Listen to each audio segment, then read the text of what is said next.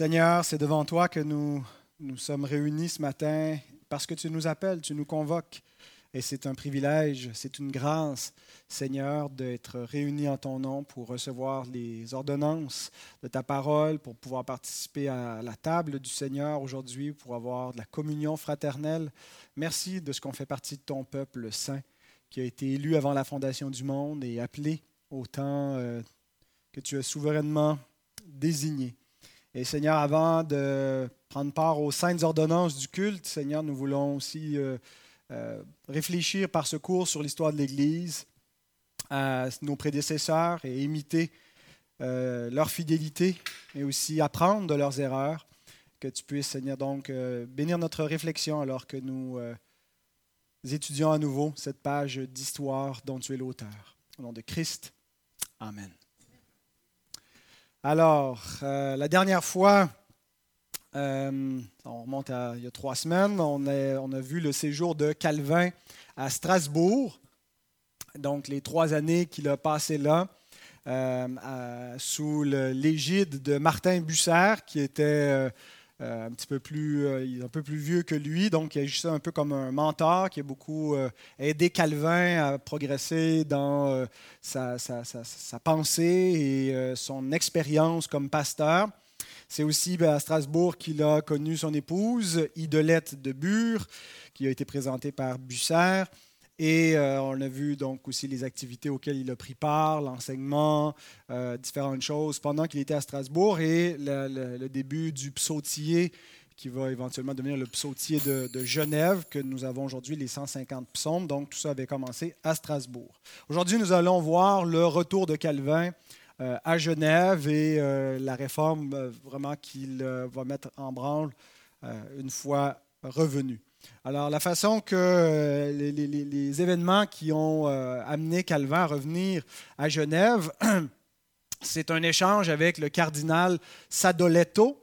Euh, on, peut franciser aussi son nom, Jacques Sadolet, mais sinon c'est Jacopo Sadoletto, un cardinal italien, donc qui, en mars 1539, donc pendant que Calvin est à Strasbourg, à peu près une année après qu'il ait été expulsé de Genève, euh, le cardinal écrit une belle lettre aux Genevois, euh, une lettre d'environ 7400 mots, donc euh, une bonne lettre, qui est pleine de douceur, qui les incite finalement à revenir à l'Église mère, l'Église catholique, alors qu'ils ont embrassé la réforme euh, quelques années auparavant.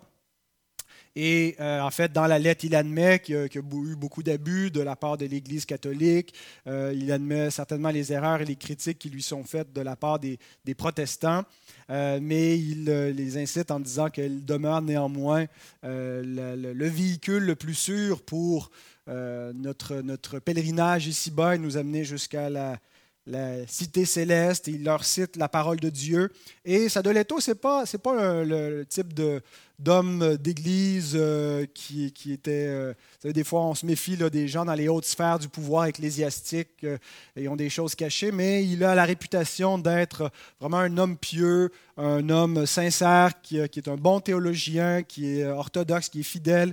Et ce genre de personnage a toujours représenté une certaine tentation pour certains protestants, euh, les protestants euh, qui sont plus euh, attachés justement à l'histoire qui, l'histoire de l'Église, les pères de l'Église et tout cela, on a l'impression peut-être parfois en se coupant de cette tradition, en n'étant pas organiquement rattaché à l'Église romaine, qu'on ne peut plus s'approprier tout cet héritage-là. Et puis, donc, sans doute que ça doit être une, tentation pour les gens de Genève euh, de, revenir, euh, de revenir sous l'égide, sous la bannière de l'Église catholique, avec euh, les avantages que ça pouvait représenter, une protection militaire plus grande avec le, comte de Savoie. Et donc, ce, qui a incité finalement les gens de Genève et les mêmes personnages qui étaient favorables à l'expulsion de Calvin, de solliciter Jean Calvin pour répondre à Sadoletto.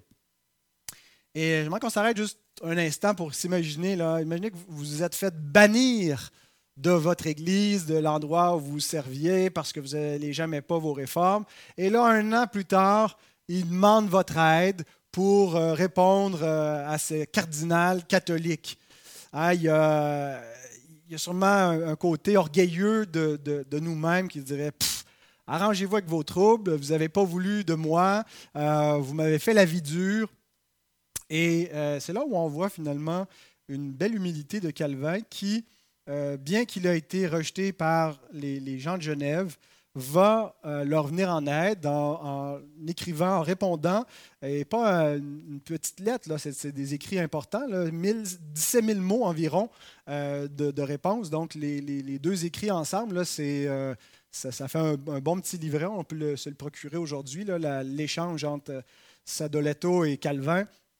et donc, il lui répond en septembre de la même année, 1539, en latin, et la lettre va être disponible en français euh, publié de Genève en 1540. Et Calvin lui répond avec beaucoup de respect, beaucoup de candeur. Il est même très élogieux à l'égard euh, du cardinal, ce qui euh, confirme un peu la bonne réputation qu'il a. Il n'est pas juste, il est dans, un dialogue. C'est pas juste, c'est un catholique, donc c'est forcément un ennemi. il semble que les, réformateurs reconnaissaient qu'il y avait des hommes de Dieu, même parmi les papistes. C'est comme ça qu'ils les appelaient parce que c'était pas pour eux. Eux se voyaient comme de, vrais catholiques, les réformateurs, c'est-à-dire qu'ils conservaient la foi universelle et ce qui les distinguait, ce n'était pas la catholicité de la foi, mais c'est parce qu'ils ne restaient pas attachés à Rome et au pape. Et donc, euh, il lui répond cette belle lettre et c'est écrit, euh, en fait, l'échange entre les deux. Euh, et parmi les premiers échanges de, de, la réforme entre les catholiques et les protestants qui nous aident à saisir c'est quoi l'essence de la réforme et de la distinction entre les deux camps? Euh, et, ce que Calvin, en fait, répond au cardinal, c'est qu'il corrige l'idée que le cardinal a que euh, la réforme, c'est seulement pour répondre aux abus euh, de l'Église catholique qu'il y, a eu toutes sortes d'abus d'autorité, qu'il y a de l'immoralité au sein du clergé, et que finalement la réforme, c'était un peu ce que les humanistes, que Erasme souhaitait, une purification morale, une purification des mœurs de l'Église. Mais Calvin lui fait comprendre que c'est bien plus que ça, la réforme. Bien sûr que c'est euh, une réponse aux abus, mais c'est une conception euh, fondamentalement différente de l'Évangile que euh, ce n'est pas un évangile qui est compris sur euh, la base des sacrements et une grâce infusée, mais toute la conception de la justification par la foi, par imputation. Alors, pour comprendre la, distinction dans le dialogue catholique-protestant, cet échange-là est un des, premiers qui n'est pas dans la, polémique à la Luther où euh, il envoie promener ses adversaires, mais il y a vraiment un échange réfléchi entre deux hommes qui se respectent, mais qui, qui divergent d'opinion. Et euh, la lettre de Calvin, en fait, il n'y a pas de réplique, contrairement quand, quand Luther a échangé avec Erasme. Erasme a répliqué une ou deux fois par la suite, mais euh, euh Sadoletto n'a pas répondu à Calvin. C'est comme si sa lettre finalement a mis fin au débat et peut-être lui a permis aussi de comprendre euh, quelle était la, réforme véritablement. Alors, si vous pouvez vous le procurer, c'est facile à trouver sur Internet. en français, vous pouvez l'avoir aussi en livre si ça vous intéresse de lire cet écrit-là. Ah, donc, euh, par la suite, eh bien, euh, donc Calvin a répondu et euh, les partisans de Calvin à Genève bon, voulaient le, ramener, voyaient que la réforme était encore fragile à Genève, que probablement dans cette invitation à retourner vers Rome, il y a eu un peu de, discussion à, Genève et ils ont pu voir que tout le monde n'était pas affermi et décidé à rester fermement des protestants. Et donc, les partisans de la Réforme et les partisans de Calvin euh, veulent le faire revenir à Genève. Et éventuellement, ils finissent par avoir la main mise sur euh, l'autorité locale, le conseil municipal de Genève, et ils formulent donc une demande officielle euh, à Calvin pour le ramener donc à Genève. Calvin est réticent. Lorsqu'il reçoit l'appel de Genève officiellement là, euh, en 1541, et il est, plus ou moins chaud à l'idée de retourner là. Euh, et ça se comprend en partie euh, pour d'abord des raisons négatives. sa première expérience a été très difficile. Ils ont eu beaucoup de bâtons dans les roues, lui et Farel. ça finit avec une expulsion. Euh, et il sait qu'il y a encore de nombreux adversaires qui demeurent là, qui ne seront pas favorables à l'idée complète de la réforme. Ils ne veulent pas nécessairement le catholicisme, mais ils ne veulent pas non plus embrasser euh, la, vision réformée, substantielle, complète. Euh, et il faut dire aussi que pour beaucoup des autorités civiles de l'époque, la réforme, c'est beaucoup un moyen d'échapper à un pouvoir étranger, échapper à Rome. Donc, ce n'est pas toujours la motivation théologique euh, de, suivre la bonne voie, la voie biblique. C'est aussi parfois l'idée d'échapper au pouvoir du pape euh, qui, incite les autorités à euh, embrasser la réforme. Ça va être surtout ça qu'on va voir en Angleterre avec le roi Henri VIII qui va faire une, une réforme, mais finalement, c'est un catholicisme sans Rome. alors, Calvin sait que ça va être difficile s'il retourne parce que tous ne sont pas des partisans de la réforme. Et pour des raisons plus positives, ben, il aime sa vie à Strasbourg. Je pense qu'il n'a pas envie de, changer. Euh, euh, la réforme d'abord est mieux établie, elle a commencé, et Strasbourg est un peu un des hauts lieux de, la réforme euh, à ce moment-là. il a un pastorat tranquille, il peut s'adonner un peu plus à l'écriture, il n'est pas le, celui qui, dirige toutes les opérations, il peut se cacher un peu derrière son, son mentor, Martin Busser. Euh, et donc, il jouit aussi d'une relation comme ça avec un, mentor, ce qui, est, quelque chose qui était certainement bénéfique. Alors, imagine, il a sa petite vie bucolique, il vient de se marier, il est bien à Strasbourg, il ne veut pas s'en aller. Alors, il en parle avec Busser, euh, son mentor, et euh, Busser lui donne la comparaison avec Jonas, en lui disant ben, Jonas a fui l'appel de Dieu quand il a appelé à aller prêcher aux Ninivites, et il s'est attiré la, la colère la discipline de Dieu. Et ça va être la même chose sur toi. Ça nous rappelle un peu ce que Guillaume Farel avait dit à Calvin. Si tu restes pas à Genève quand il était passé par là la première fois, euh, puis tu veux poursuivre là, tes, études tranquilles, euh, Dieu va, va maudire ton, pèlerinage et il ne bénira pas ton travail. Puis il avait tellement été euh, ébranlé par la rhétorique de Farel qu'il était resté. Ben, Calvin fonctionne à la peur parce que quand Bussard lui a dit ça, ben, il a il a décidé qu'il irait euh, à Genève, qu'il reviendrait. Euh, donc, ce n'était pas avec enthousiasme. Euh, il écrit qu'il aurait préféré sans, sans autre mort que de mourir sur la croix que représentait Genève. Il dit ça va être comme mourir mille fois par jour sur une croix à tous les jours de retourner là. Mais quand on considère un peu l'offre d'embauche qui lui est faite, c'est donc à Genève, euh, c'est une croix qui n'est pas si mal parce qu'on lui propose dès son arrivée de lui fournir gratuitement une maison meublée, une belle maison. Euh, on lui fournit en plus de son salaire 800 bouteilles de vin par année. Alors, c'est plus que deux par jour, ça.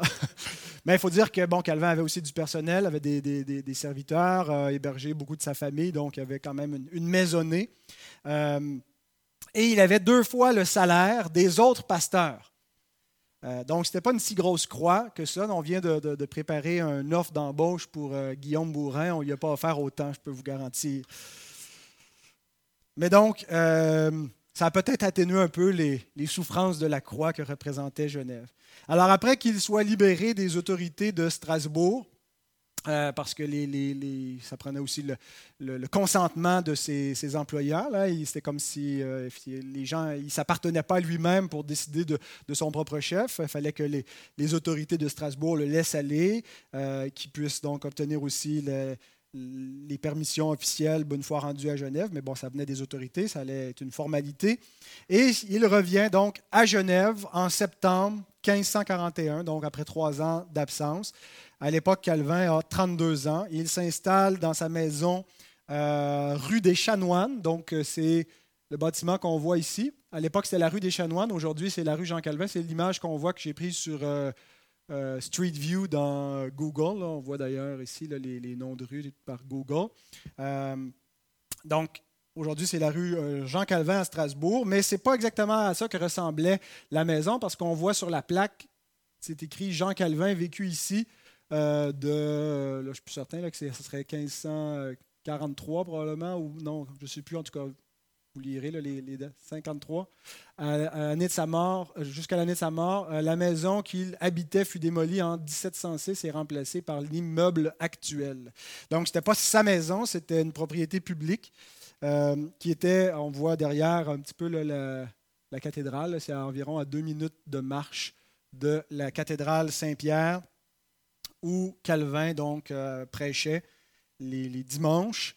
Euh, donc le, premier dimanche, après qu'il soit revenu, euh, il se présente en chair pour prêcher. Et puis, après avoir salué les paroissiens, il reprend son exposition de la Bible exactement où il l'avait laissé trois années plus tôt. Donc, comme s'il ne s'était rien passé entre-temps, il continue son exposition.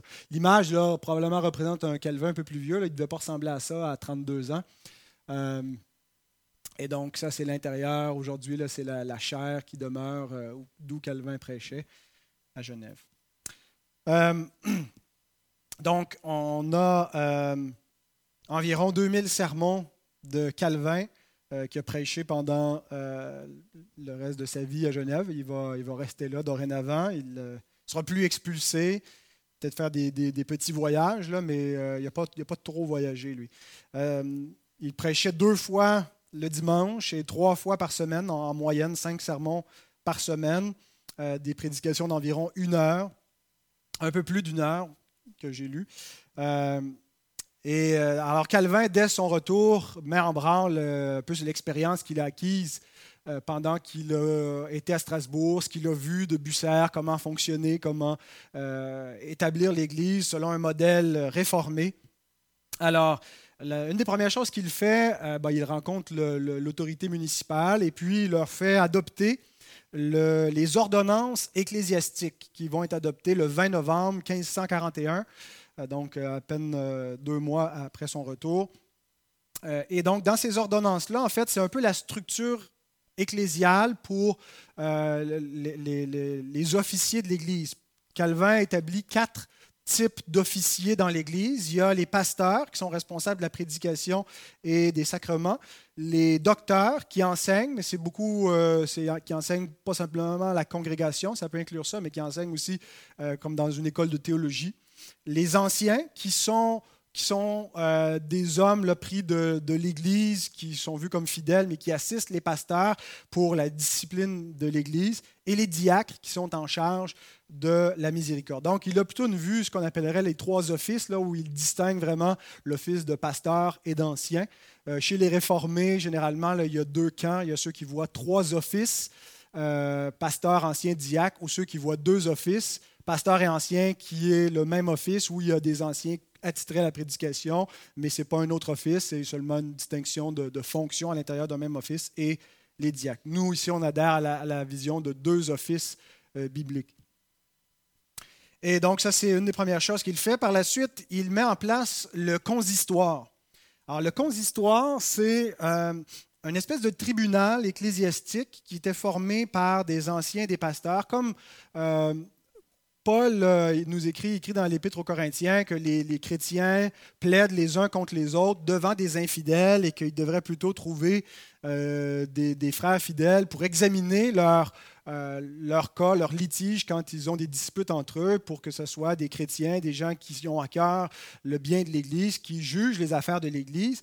Alors, chez, dans la tradition réformée et chez les presbytériens, c'est quelque chose qui demeure aujourd'hui une forme de, ils n'appellent pas toujours ça le, consistoire, mais c'est vraiment l'idée d'un, tribunal euh, qui est euh, de l'Église. L'Église, donc, et ce tribunal est formé par les pasteurs et les anciens euh, et a pour but de traiter les affaires qui concernent l'autorité spirituelle. Euh, parce qu'à l'époque, c'était l'autorité civile qui s'occupait aussi de la discipline spirituelle. Et, pour Calvin, donc, c'est très important de séparer, euh, de ne pas, donner au pouvoir civil une autorité spirituelle et que l'Église ne s'attribue pas non plus un pouvoir civil en matière d'Église et ce qui concerne la vie d'Église. Alors, le consistoire est censé se rencontrer une fois par semaine pour. Euh, en fait, il supervise toute la vie spirituelle de Genève. à l'époque, c'est mandatoire. Tout le monde. Euh, tu es à Genève, tu es un chrétien, tu es baptisé, tu fais partie de l'Église, euh, c'est pas optionnel. Donc, tout le monde qui, sont, qui, sont, qui font partie de, de la paroisse est sous la supervision du consistoire. C'est vraiment une vision d'une église mixte. Pour eux, la, parabole du blé et de l'ivraie dans un même champ, pour eux, c'est l'image qu'ils ont de l'ecclésiologie. L'église, elle est mixte par nature. Dans l'église, il y a des sauvés, il y a des perdus, mais tout le monde est dans cette alliance visible, euh, qui est une structure comme ça nationale et qui doit être euh, supervisée euh, par les, les anciens. Euh, et que même si tu es inconverti, ben, tu dois quand même être sous la discipline de l'Église. Bon, ils ne vont pas dire on a une catégorie, euh, l'Église des, régénérés, elle est invisible, elle n'est pas donc identifiée à part, euh, connue par, les hommes, mais tout le monde, on prend pour acquis qu'ils sont dans l'alliance, dans, l'alliance de grâce, et que c'est une alliance mixte et qu'on reçoit le signe de l'alliance dès la naissance, comme on le faisait autrefois sous l'ancienne alliance avec le baptême, avec la circoncision. Et donc le baptême aurait remplacé la circoncision. C'est la vision, euh, c'est leur ecclésiologie. Il faut attendre un siècle de plus pour que les, baptistes viennent modifier cette ecclésiologie en gardant les, éléments fondamentaux de la pensée euh, réformée. Euh, donc, Calvin, avec le consistoire, en fait, le consistoire travaille main dans la main avec l'autorité civile. par exemple, si on prend euh, la question de l'adultère, ben, euh, à l'époque, l'adultère, c'est euh, pas juste un crime moral, c'est un crime civil qui est passible de, condamnation civile. C'est jusqu'à assez récemment, ben, on n'a pas appliqué au fil des siècles toujours une condamnation, mais c'est avant, on ne pouvait pas divorcer puis se remarier à qui mieux mieux. Hein. C'était le divorce pour aucune raison. Euh, ce qu'on appelle en anglais le no fault divorce, euh, ça n'existait pas. Pour pouvoir divorcer, il fallait avoir une raison parce que sinon on commettait l'adultère en se divorçant et se remariant. Alors c'était administré civilement dans les, les, sociétés occidentales. Donc, dans un cas d'adultère, le consistoire allait appliquer les peines spirituelles qui concernent la discipline d'Église mais la, peine civile, ben, c'était l'autorité euh, civile qui allait s'en charger.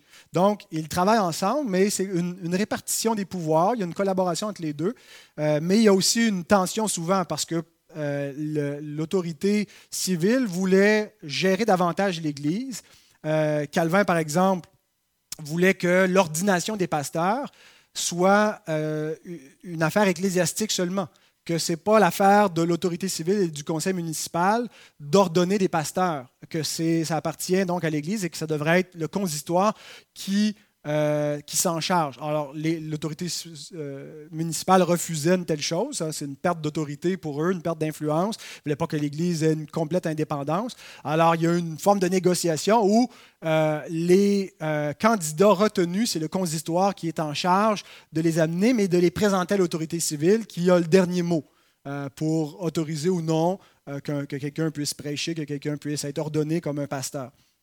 Alors, il y a des choses de cette nature-là. La façon même d'ordonner, les pasteurs Calvin voulaient les ordonner par imposition des mains, mais ce n'était pas la pratique que ce qui se faisait euh, à Berne.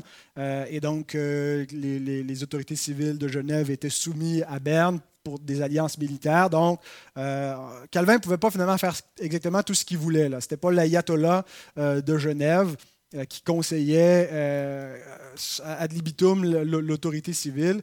Euh, c'était toujours une affaire de négociation.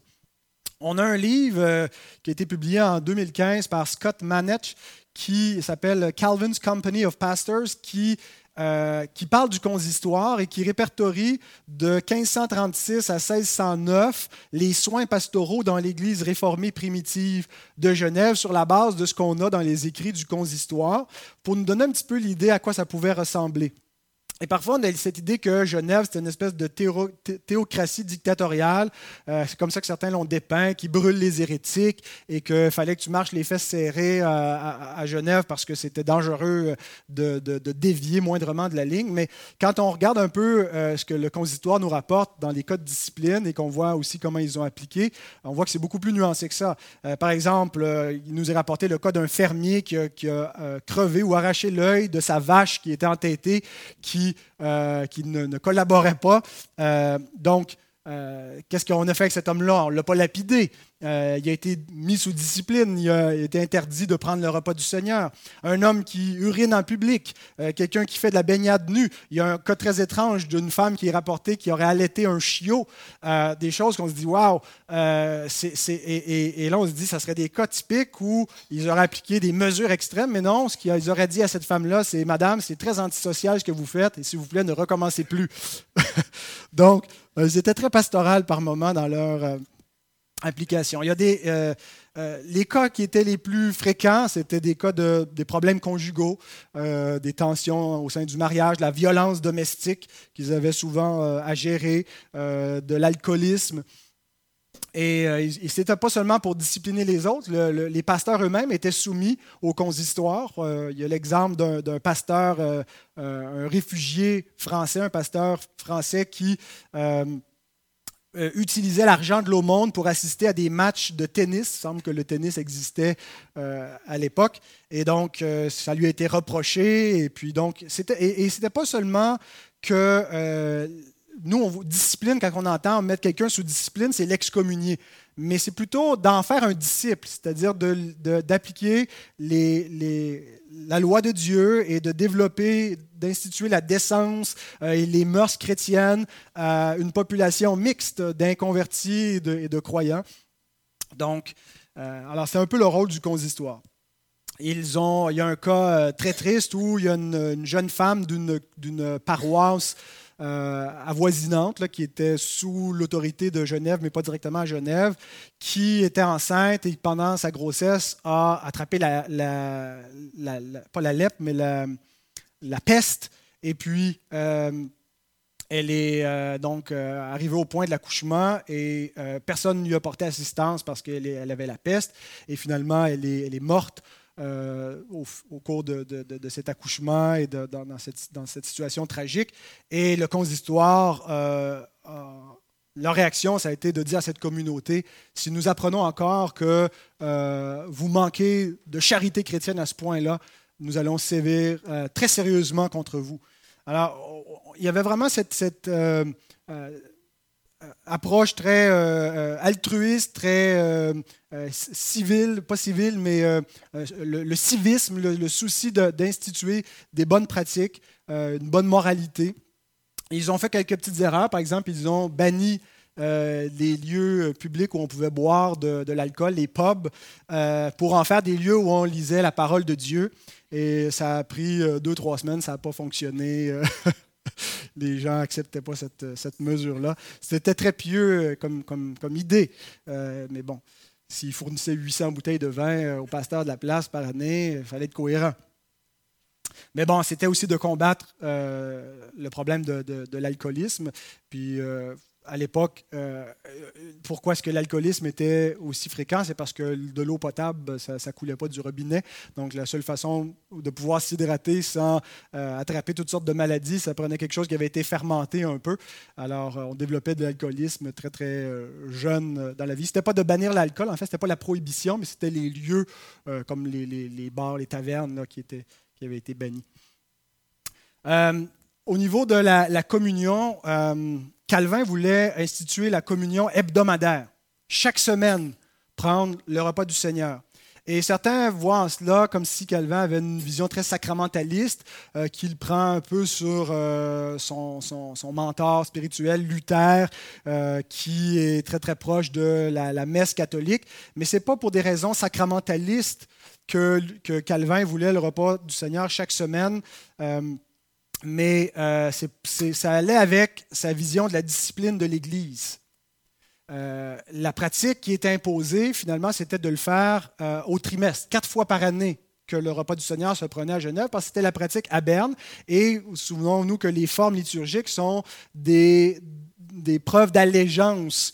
Euh, on ne peut pas avoir une forme liturgique différente de l'autorité à laquelle euh, on prête allégeance, et donc euh, c'était ce qui était imposé. Mais pour Calvin, l'idéal, ça aurait été à chaque semaine parce que c'est très connecté avec la, discipline de l'Église. Si quelqu'un a fait un, crime moral euh, qui ne mérite pas l'emprisonnement ou le bannissement de l'Église, euh, comment est-ce qu'on peut le, le, châtier, lui faire comprendre sa, euh, sa faute? Ben, C'est en le privant du repas du Seigneur, en lui montrant qu'en ne venant pas à la table, il se prive, il est privé de la communion avec Christ, mais ce qui le prive, c'est son péché, c'est son inconduite.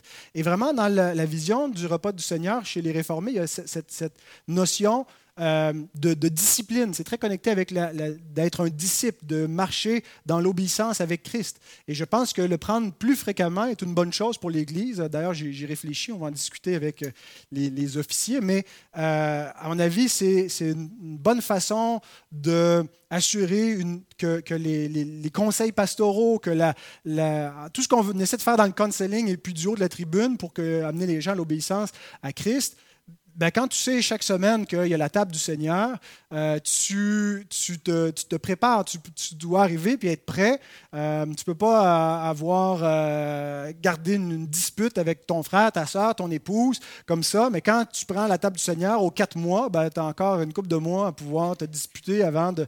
Alors, la table du Seigneur était vraiment l'outil par excellence pour euh, appliquer la discipline de l'Église. Et pour Calvin, la discipline, c'est la marque d'une vraie Église.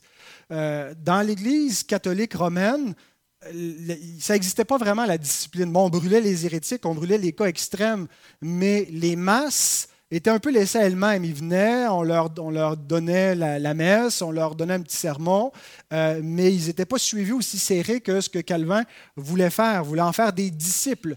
Euh, et pour lui, c'est la marque d'une vraie Église parmi les, trois marques qu'on reconnaît une vraie Église quand la parole est fidèlement prêchée, quand les sacrements sont fidèlement administrés et quand la discipline d'Église est fidèlement appliquée. Et donc, euh, c'était cette vision de prendre le repas de manière hebdomadaire, c'était avec cette notion, non pas sacramentaliste, mais de, discipline de vie d'Église. Et euh, donc, c'est l'autorité, euh, en fait, c'est ce qui leur a posé problème à Farrell. L'image qu'on a ici, c'est quand ils refusent la scène aux, libertins, euh, qui va mener à leur expulsion en 1538. mais donc, l'autorité civile voulait s'arroger le droit de dire qui peut le prendre ou pas, le repas du Seigneur. mais pour Calvin, c'était vraiment une euh, question d'autorité euh, d'Église. En Écosse, on sait que c'est John Knox qui a apporté la, la réforme qui, est venue se former à Genève avec Calvin. D'ailleurs, il fait partie du mur des réformateurs, là où on voit les, grands personnages à Genève. John Knox en fait partie. Et euh, donc, ce qu'on sait de la façon qu'a été appliquée la discipline d'Église, en plus d'être privé du repas du Seigneur, il y avait d'autres choses? Est-ce qu'il a pris ça à Genève? Il y avait première offense. Euh, la personne sous discipline était euh, assistée au culte, assis sur un petit tabouret à l'avant face à la congrégation. Alors, ça devait être formidable. On a les, les récalcitrants, les, fils rebelles qui regardent vers la congrégation. Deuxième offense, vous étiez à l'extérieur sur le mur de l'église et vous pouviez être menotté au mur de l'église. Alors, quand les gens entrent, voient les, les, vrais rebelles. Et à la troisième offense, on pouvait être livré à Satan, pour reprendre l'expression biblique, où là, c'est l'excommunication complète. Alors, je ne sais pas si ça se pratiquait à Genève, mais il semble que c'était la pratique euh, en Écosse. Et, comme euh, John Knox est le père de l'Église écossaise, l'Église réformée presbytérienne écossaise, et qui est passé par Genève, c'est possible qu'il ait pris ça là. oui, c'est ça. Alors, euh, des fois, quand on se trouve dur, aujourd'hui, on se compare, puis on se console, on se dit, wow, finalement, on est un petit peu plus, un petit peu plus lousse, un petit peu plus doux dans nos méthodes.